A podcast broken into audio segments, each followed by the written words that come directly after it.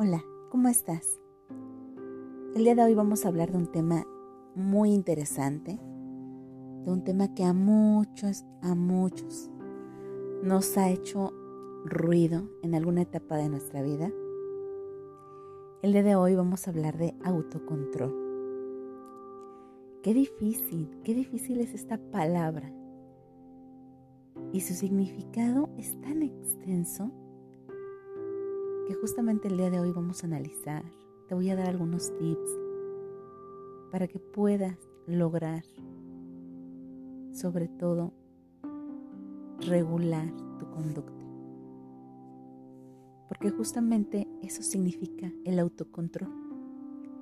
El autocontrol es esa capacidad que tenemos para regular nuestros impulsos, por supuesto de una forma voluntaria.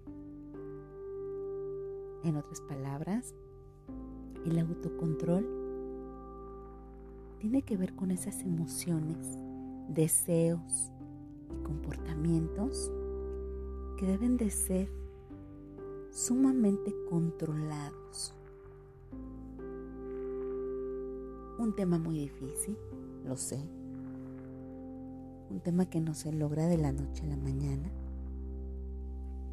Y más cuando nuestra práctica diaria tiene que ver con presiones, con estrés, con malos hábitos.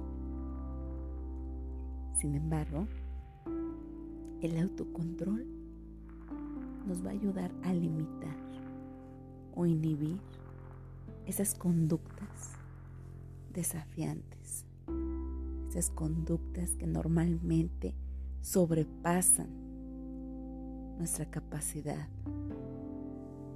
de controlarnos, de decir, hey, para. Es importante que para llegar a eso, primero hagas una introspección de ti mismo. Una introspección que abarque realmente esta reflexión de quién eres, quién eres, persigues? ¿Qué quieres? ¿Hacia dónde vas? Muchas veces, en casos extremos, cuando no se logra un autocontrol, ya estamos hablando de trastornos psicológicos, donde la persona no puede resistir el deseo de realizar las cosas que quiere, aunque sean peligrosas. Por ello es necesario que se construya esta dinámica, este hábito de saber hasta dónde sí puedes llegar, hasta dónde está permitido, hasta dónde tú lo puedes permitir. ¿Te ha pasado? ¿Te ha pasado que llegan personas y de repente hacen cosas y tú dices, basta, hasta aquí, explotas, reaccionas. Yo te voy a ayudar a que no suceda eso. Cada vez que llegue alguien, haga, diga algo que te cause irritabilidad, por favor repite esta frase. El poder sobre mí lo tengo yo, no tú. El poder sobre mí lo tengo yo y no tú. ¿Funciona? Claro que funciona. Claro que funciona. El poder sobre mí lo tengo yo y no tú. No te enganches a nada. Que nadie centro. Que nadie provoque esa falta de control en tus impulsos. Por lo que sea, por lo que sea. Recuerda que actuar sin pensar crea problemáticas. Aumenta esa velocidad de respuesta de la impaciencia, estrés y no debe de ser.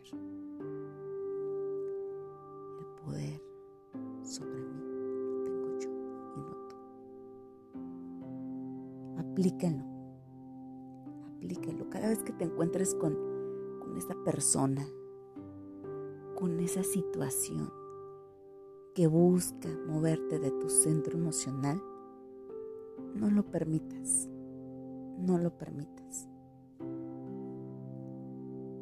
Tienes esa capacidad de autocontrolarte, de autorregular tus emociones.